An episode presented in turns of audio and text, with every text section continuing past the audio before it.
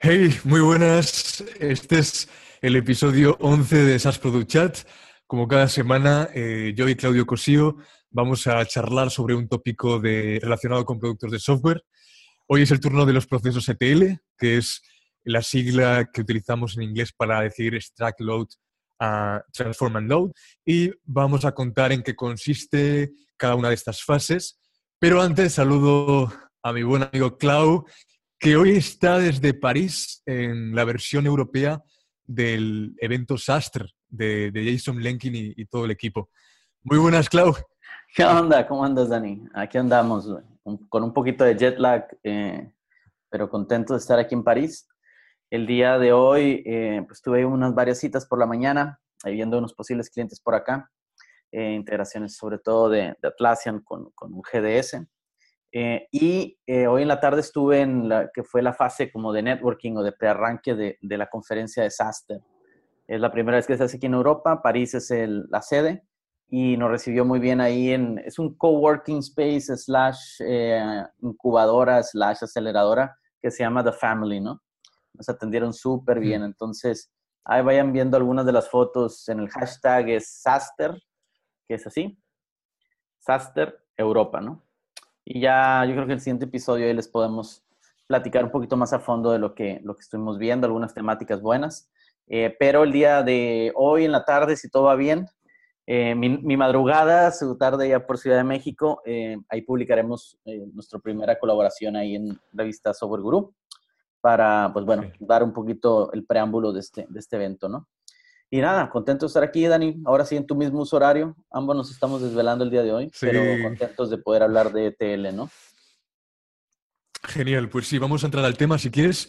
Eh, pues sí, hoy, hoy hemos traído este tema porque, bueno, como seguro que sabéis, los procesos ETL se encargan de, traer estos datos eh, de, de, una o múltiples fuentes y reformatearlos para, para poner todos en un formato uniforme y luego limpiarlos para, evitar problemas de calidad de datos.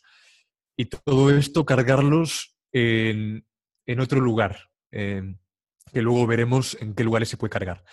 Y el fin de todos estos datos, eh, una vez cargados, es para que puedan ser utilizados en otro momento. Si tienes el rol de Data Scientist, de Product Analyst, es un rol que con los años se ha ido eh, viendo cada vez más en startups y empresas tecnológicas probablemente te haya tocado eh, escribir o definir estos, eh, bueno, pues un buen número de, procesos ETL, que no es la parte que más nos emociona hacer, definirlos, pero luego te das cuenta del impacto que tiene en el negocio, porque tener datos limpios eh, para nuestros modelos predictivos o modelos matemáticos es indispensable para, para que no entre basura. O sea, básicamente, si entra basura, va, a salir basura.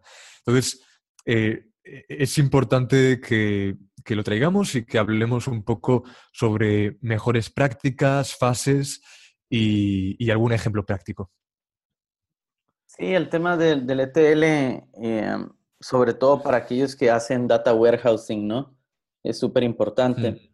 Eh, obviamente ya en América Latina hay ejemplos muy buenos, ¿no? O sea, el tema de, por ejemplo, el Mercado Libre lo utiliza mucho, ¿no? Ellos obviamente toda la base de datos que tienen de vendedores, de productos, eh, como también el tema de mobile ahorita está jugando, eh, juega un rol importante en el tema de la adquisición de los usuarios, cómo les llegas y todo esto mediante la información que tú tienes previa a ellos, ¿no? Y que constantemente está recaudando por medio de las cookies, ¿no?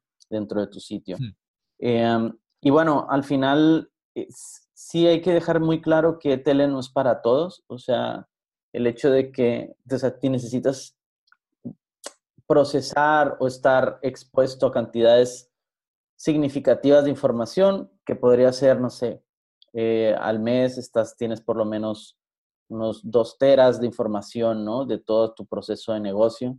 Yo creo que con eso tienes ahí ya, o sea, obviamente vas a necesitar formatear toda esa información eh, para que después pues, puedas hacer accesos, puedas permitir que cualquiera de las eh, áreas del negocio puedan consultar esta información y sacar información, eh, sacar datos procesados a través de ello, ¿no? Que les ayuda en la toma de decisiones de día a día, ¿no? Eh, pero eso se viene haciendo desde años atrás, o sea, no es algo que, no es un buzzword que de repente salió de la nada, ¿no? Mm. esto ya tiene, eh, desde que hay software enterprise, esto se ha dado, ¿no? Eso es. Y bueno, este proceso, como tú dices, no lo, no lo aplica todas las startups, todas las empresas tecnológicas, porque evidentemente hay que tener recursos humanos, un equipo de data science o analytics que pueda gestionarlo porque requiere tiempo, mucho tiempo. Entonces vamos a ver un poco las fases o el proceso que, tiene un, ETL. El primer paso es la extracción de los datos. Aquí traemos los datos eh, de origen. Eh, se recomienda hacer un análisis de calidad previo para ver que realmente esos datos eh, contienen información de un usuario relevante. Y con esto podemos preparar los datos para la siguiente fase, que va a ser la de transformación. Entonces, en la fase de extracción eh, suelen ser datos estructurados, semiestructurados o no estructurados. hay tres diferencias. Y luego, algo importante que debemos cuidar en esta fase es eh, que cualquier, cualquier extracción del sistema, cualquier extracción de datos puede ralentizar eh, nuestro software. Entonces, lo mejor es planificar la extracción en horas en las que el sistema no, es, no, esté, eh, pues, no esté supuesto a mucha demanda. Es, decir, que, pueda ralentizar el resto de operaciones, el resto de, eh, trabajo dentro de, la empresa.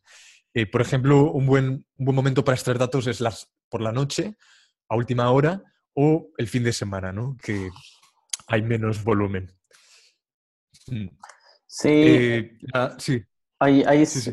O sea, en, ese tema eh, es cuando también, em, pues aquí se, el tema de DevOps juega, juega un buen rol, ¿no? O sea, eh, obviamente tienes que tener, tienes que considerarte el tema, cómo vas a hacer esos respaldos, ¿no?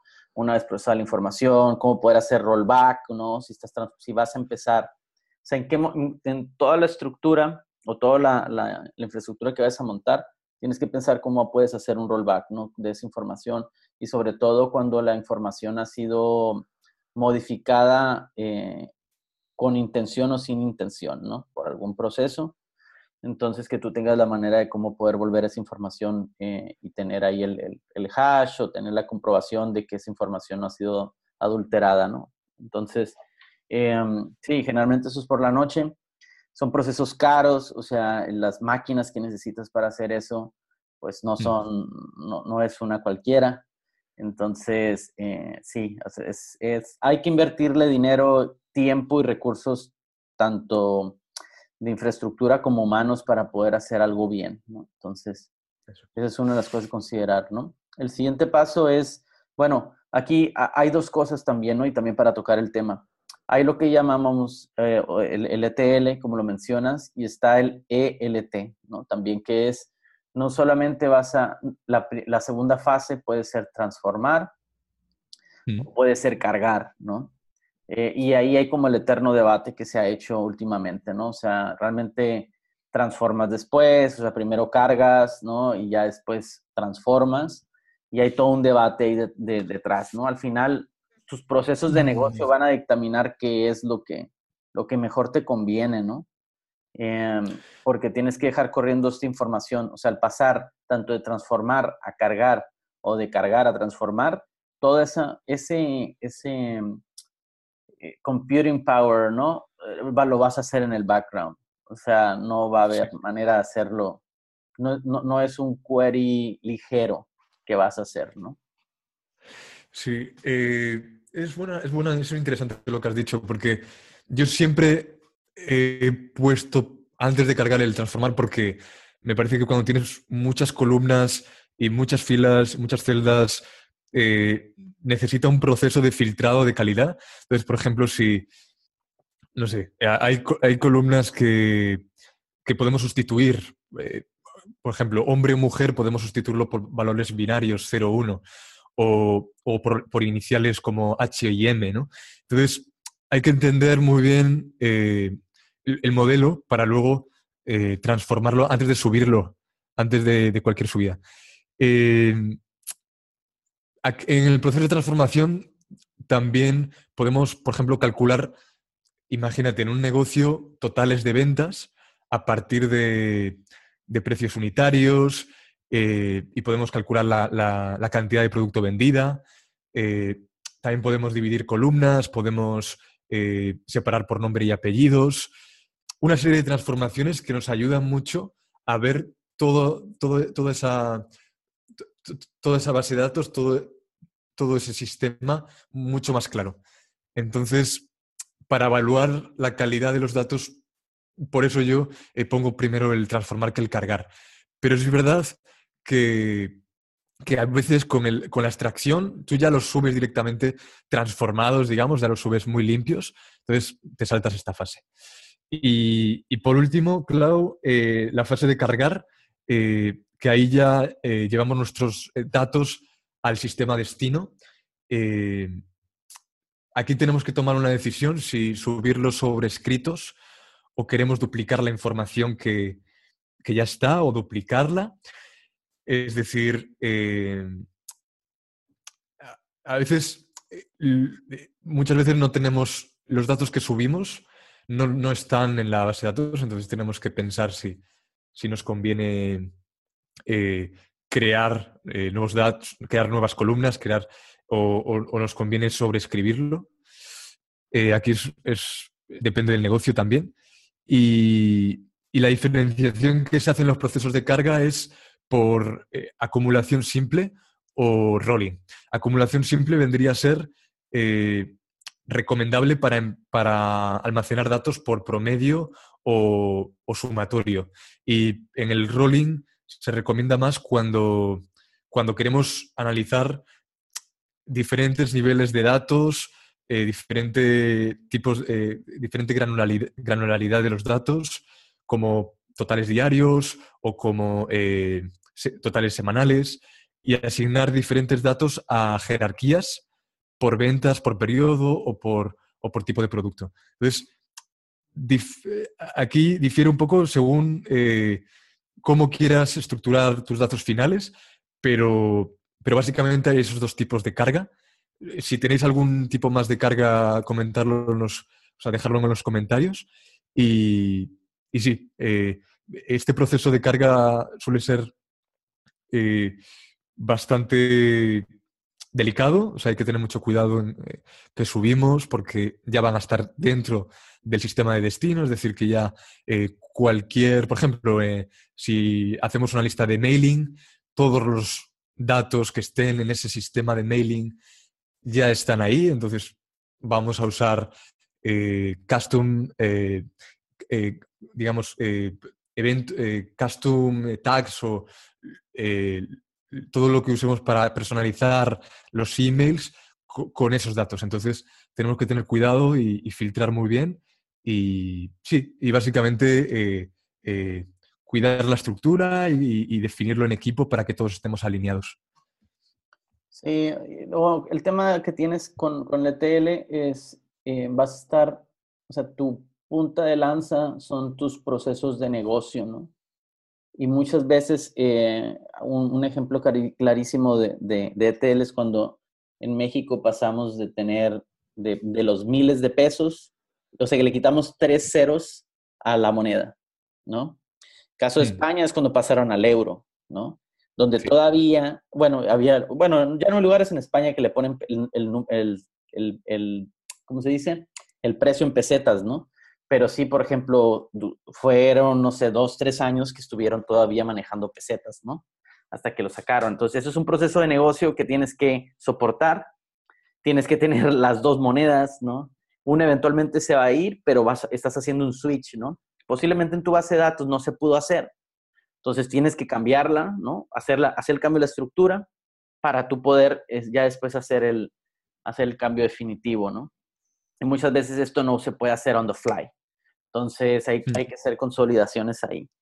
Em, y ahorita que estamos viendo el tema de herramientas y, lo que la gente utiliza, pues obviamente aquí estamos hablando de continuous, continuous, de, eh, continuous delivery, ¿no?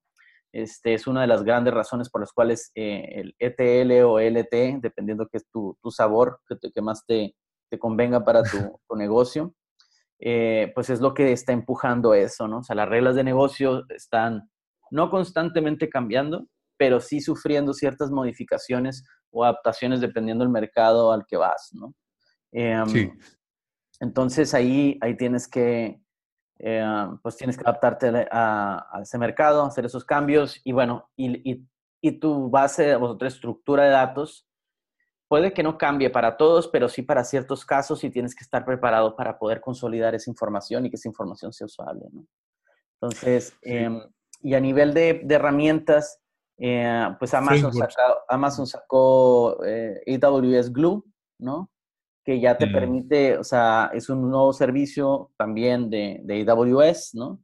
Que le puedes agregar a un S2, a un S2, a un, este, al Amazon Web Services y al Elastic Cloud, ¿no? Elasticsearch también, y el ISS.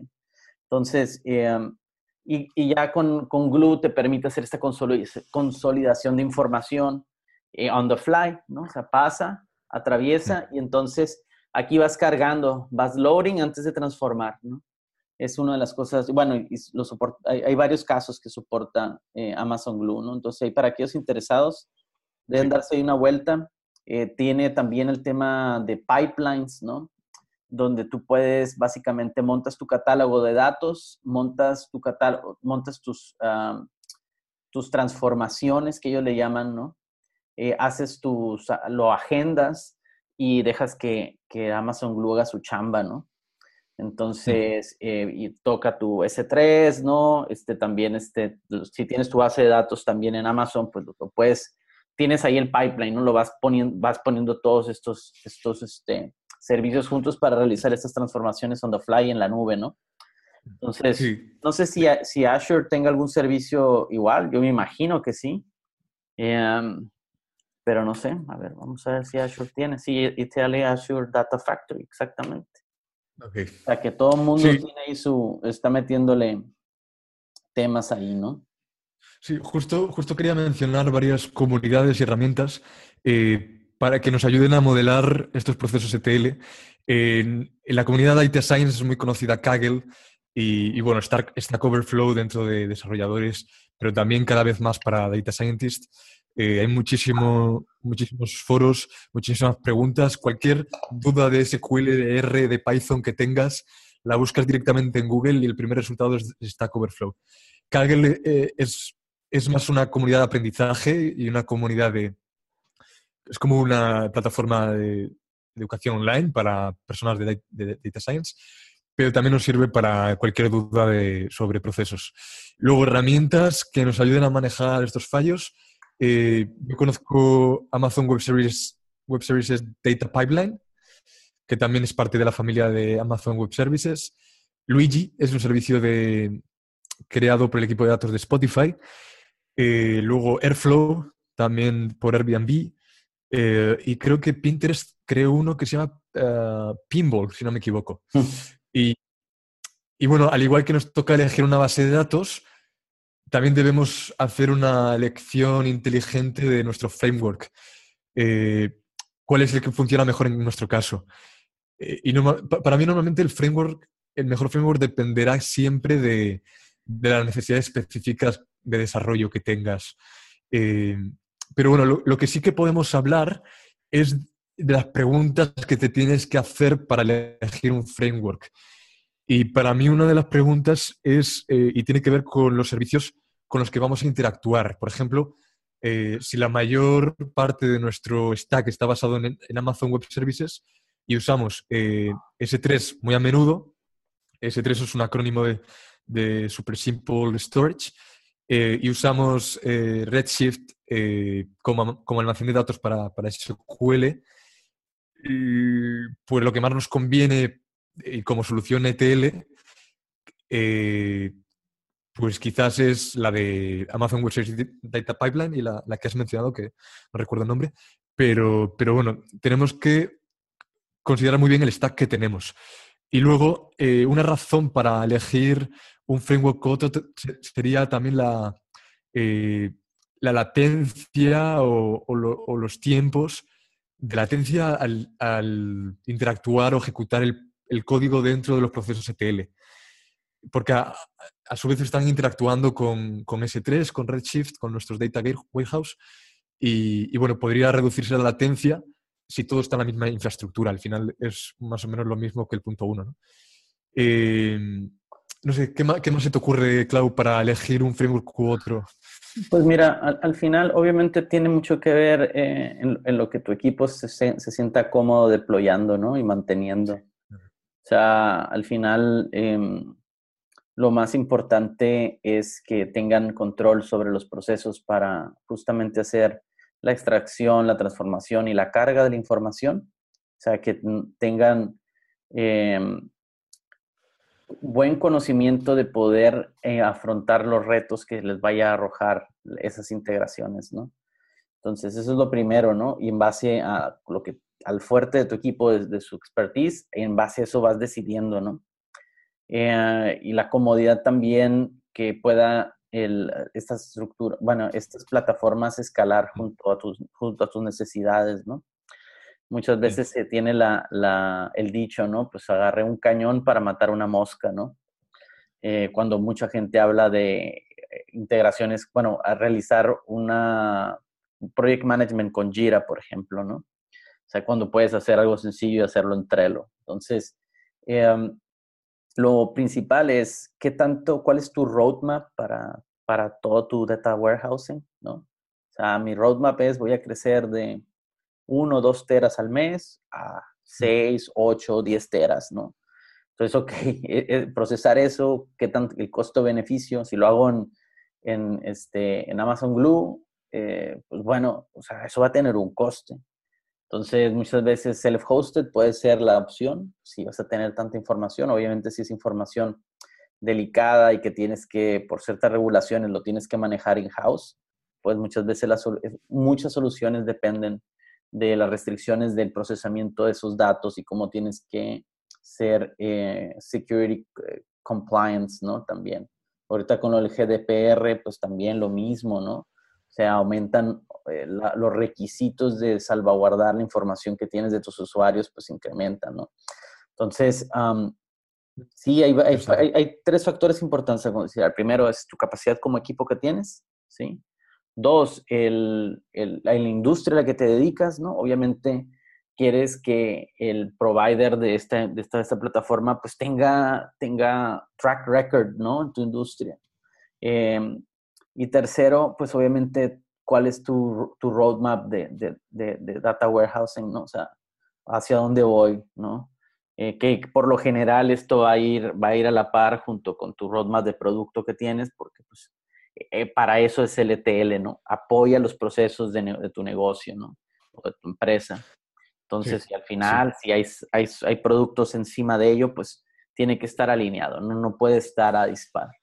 Entonces, creo que eso es, como muy importante a considerar cuando, cuando estás con un proyecto de ETL, ¿no? Añadiría dos, se me han ocurrido ahora. Eh, a mí me parece importante porque muchos frameworks que usamos son open source y, la comunidad que hay detrás me parece importante porque hay mucha diferencia en usar una tecnología o un proyecto open source que tiene dos commits y tres estrellas en GitHub a otro que tiene mil commits y tres, mil estrellas, por ejemplo. ¿no? Eh, es, difícil, es difícil saber exactamente cómo usarlas al principio, estas tecnologías y tener una comunidad detrás activa que te esté apoyando, que te resuelva dudas, eh, pues hace diferencia, hace bastante diferencia. Y luego, otro, otra razón para mí es con qué frecuencia escribes procesos de TL. Es decir, algunas organizaciones escriben, pueden escribir perfectamente 20 procesos de TL al mes y otras pueden hacer varias, varios procesos al día.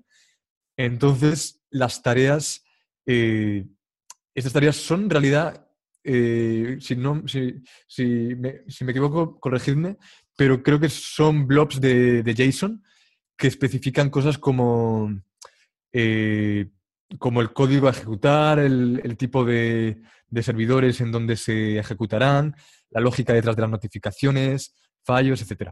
Entonces, se puede especificar todo dentro de la consola de Amazon Web Services y bueno, si hacemos estos procesos varias veces al día, necesitamos un framework que nos facilite enviar estos blobs de JSON eh, y no tener que escribirlos todo el rato desde cero.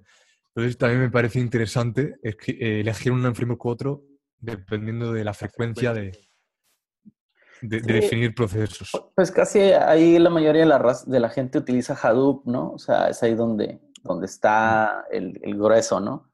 Eh, y, pero al final te digo, eh, no me gustaría como entrar en el tema de eh, utilizas eso, utilizas el otro, ¿no? Porque pues, como la programación es, escoges el lenguaje que mejor se te dé, que mejor tenga, que tenga respaldo en la industria, o sea, que otros jugadores ya lo estén utilizando. O sea, obviamente Hadoop siempre tiene, tiene este, mucho, muchas fuerzas básicas, ¿no? O sea, muchos fans y gente que les gusta, ¿no? Entonces, eh, por algo de ser, ¿no? Eh, pero hay también, eh, ¿cómo se llama? Servicios propietarios que también te lo pueden dar y te lo viene un consultor y X, Y, Z, ¿no? Ya al final es también como... Ah, y eso es un, un, tema importante, ¿no? O sea, tu producto, o sea, LTL forma parte de tu producto, ¿sí o no? O sea, es algo que va, o sea, que, que, lo visualizas como parte de tu producto, ¿sí o no?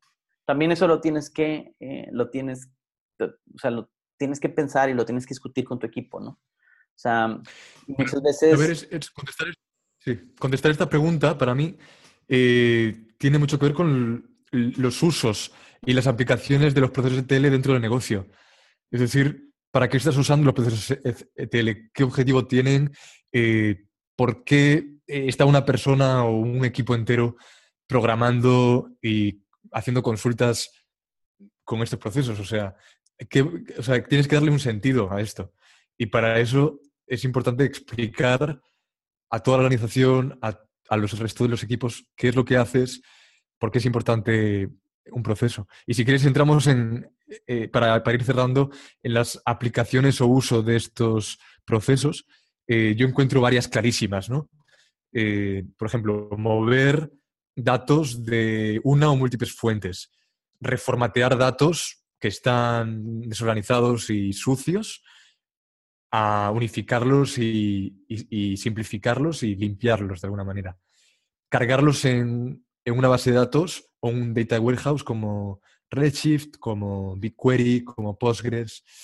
Eh, una vez alojados en el destino, en el sistema de destino, irlos analizando, ver cómo funcionan, ver métricas, etc no sé, eh, migración de datos, por ejemplo, entre eh, diferentes aplicaciones por cambios de, versión. Eh, hay, hay, múltiples usos en procesos Sí, o sea, al, final es que eso se da mucho, ¿no? y creo que ahorita la razón de ello es que como todo, casi la mayoría de los productos están en la nube, tienes esta facilidad de poder extraer información de, de N número de fuentes, ¿no?